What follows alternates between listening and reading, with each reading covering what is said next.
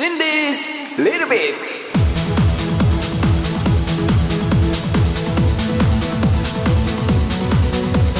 ハローエブリワンということでやってまいりました。第6回目心理ズリルビット DJ の心理です。よろしくお願いします。いやちょっと聞いてくださいよ。この間ねあの朝通勤電車まあ通勤といってもちょっと遅い時間だったんですけれども、えー、電車に乗りましてまあもちろん東京都内のね電車なんてまあ座れないわけで、えー、立っている中でですねあ前の席の人早くどいてくれへんかなっていうのはまあ皆さん思うところですよね。でその中でうんこの人だったらちょっと次の駅とかで立つんじゃないみたいな予想しながらそこの前に立って何駅目で前の席の人が席を立ってくれて座ることができるかっていうのもちょっと一つ楽しみだったりしませんか？そんなことないですか、えー、僕はそうなんですけれどもその時はですねまあ男の子だったんですけれどもああこれ次ぐらいで降りるかななんて思いながらこう座っていました、まあ、あの横浜線という電車なんですけどもね。で、えー、次の駅が来た時にですね、まああのー、予想通りと言いますかやったという感じでね男の子が席を立ちましてあよかったよかったよしじゃあ座ろうと。そうした時ってあのー座席から、えー、ドアに向かう方向にその男の子は向かうわけでそうすると、まあ、真正面に立ってる僕としてはちょっとこう横にずれるのはドアと反対側にずれますよね。ね、それがまあマナーと言いますかね。でまあそれから僕が座ろうとするわけですが、えー、そんなマナーを守った僕に対しましてですねドア側の隣にいた女性もう女性というか女ですよ。えー、えー、えー、僕がさあじゃあ座ろうかなと一歩を踏み出した時にスッと入ってきて当たり前のように普通に腰掛けたんです。これどんだけずうずしいねんと。しかもねその女私は可愛いのよっていうオーラを出したいがためのつけまつげをつけてるんですけどもそのつけまつげがまた似合ってない。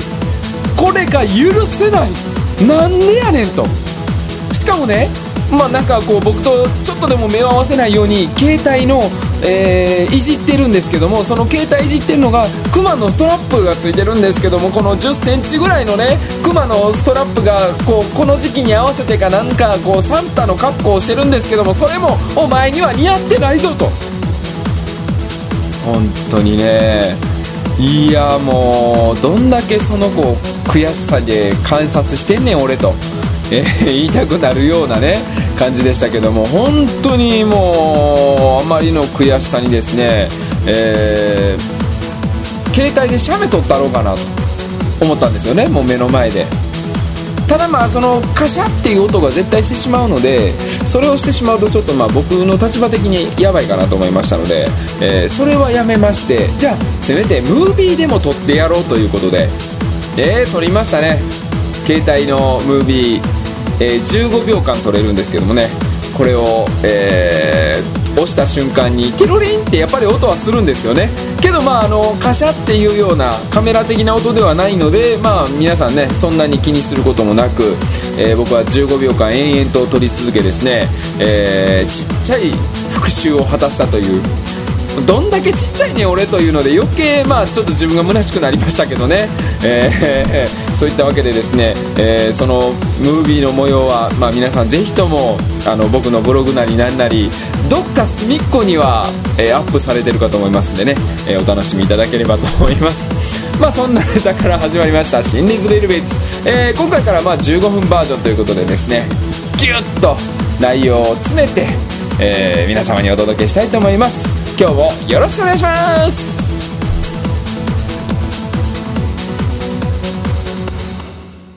マルチメディアインフォメーション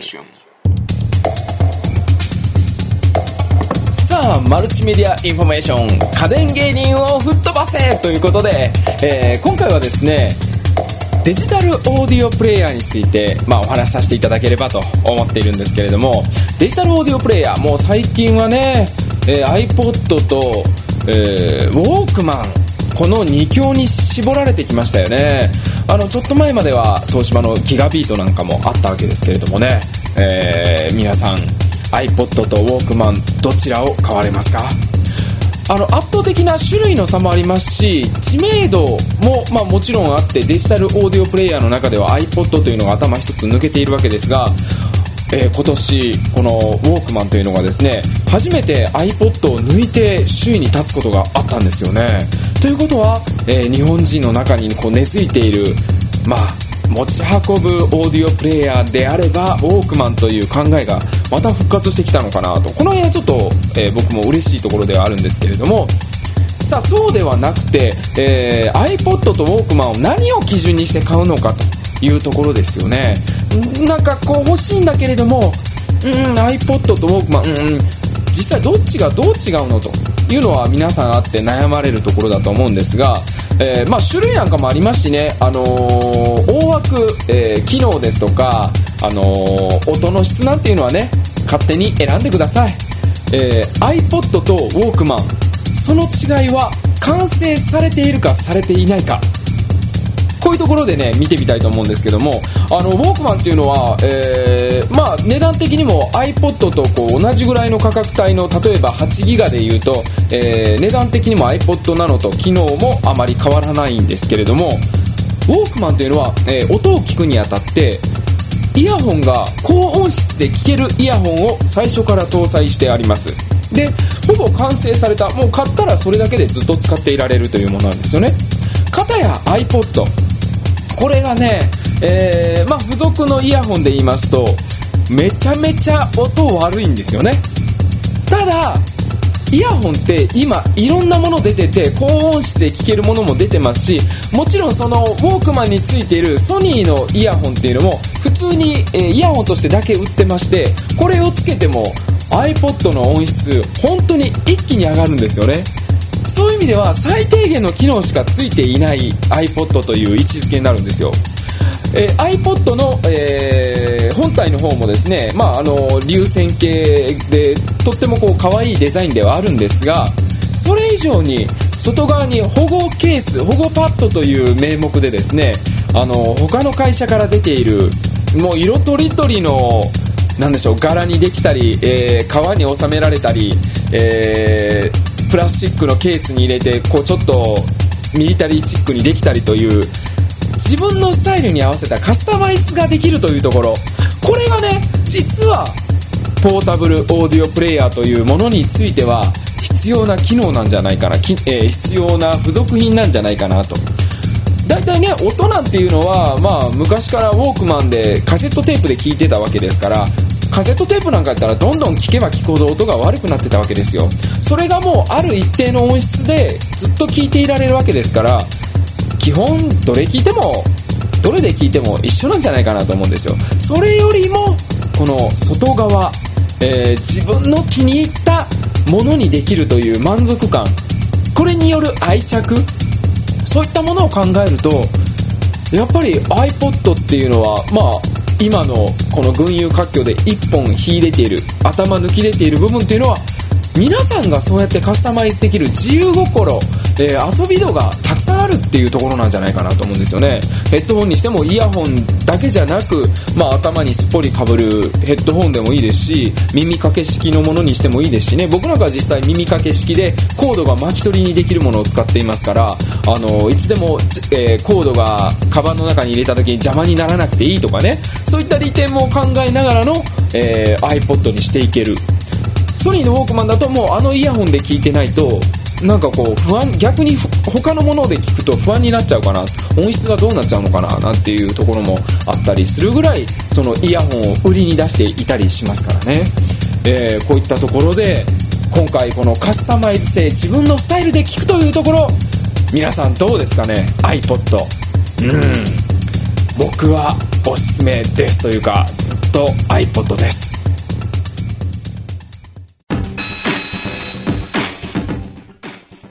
心理の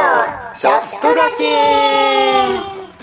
さあ先ほどはカスタマイズ性。まあというよりも自分のこう持ってるものに対しての愛着の沸かせ方という観点からですね、えー、iPod 対ウォークマンお届けしてきたんですが続いては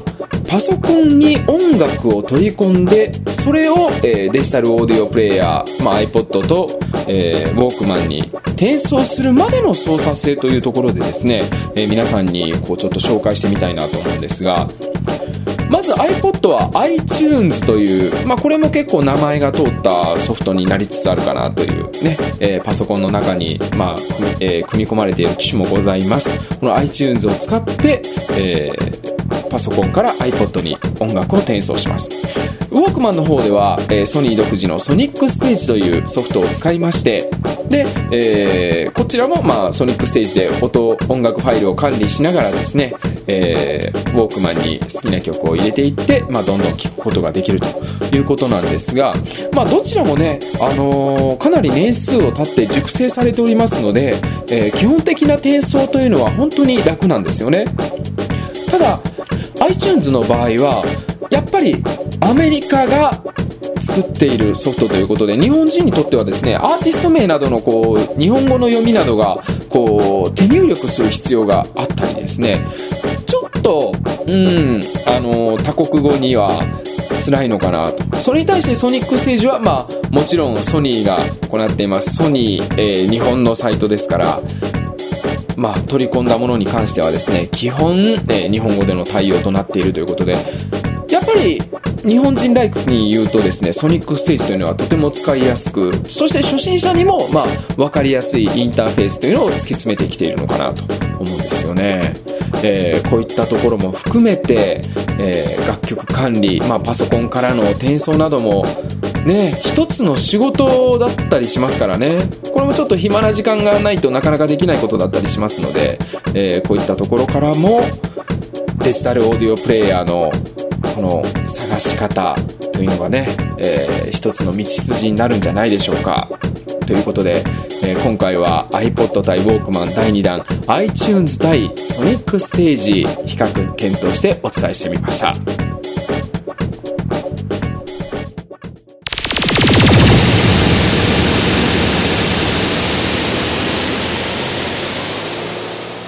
あさあさあさあということで、えーまあ初回といいますか6回目といいますか、え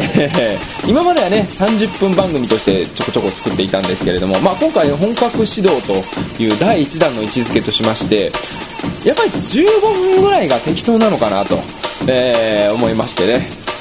こうギュッと凝縮してみたんですけれどもいかがだったでしょうか？うん。なかなかね、えーどんな自分のテンションでどういう風にこう作り込んでいくどういう風に皆さんにお伝えしていくっていうのはなかなか、えー面白みもありながらちょっとしんどさもあるということで、えーまあ、毎週15分なんとか頑張って伝えていきたいと思いますんでねこれからもよろしくお願いいたします。まあそれはそれでいいんですけれども、え今日知ったニュースの一つとしてですね僕の大好きなエアロスミスがなんとしかもフロントマンであるスティーブン・タイラーが脱退というニュース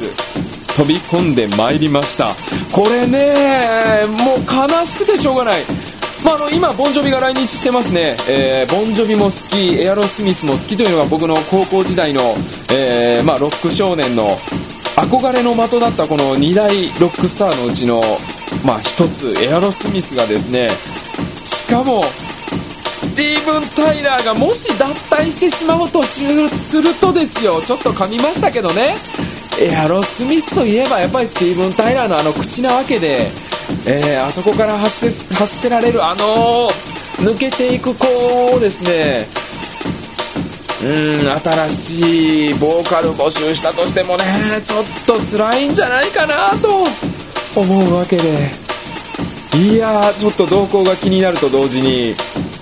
これから多分ドキドキな日を過ごさなきゃいけないのかな。まあよく考えたらもう何年も来日してないですからね、え一時期毎年のように来日してきてまして毎年のように僕ライブ行ってましたからこれどうなるのか心配で夜も眠れます。で寝るのは寝れ寝ますけどね、えーちょっと動向は、まあ、僕のこの「シンリーズ・リルビット」でも、えー逐一紹介していくことになると思いますのでエアロスミスファンもぜひお聞き逃しのないように、えー皆さんこれからもよろしくお願いいたします。ということで「シンリーズ・リルビット」お届けしてまいりました。また来週です。See you!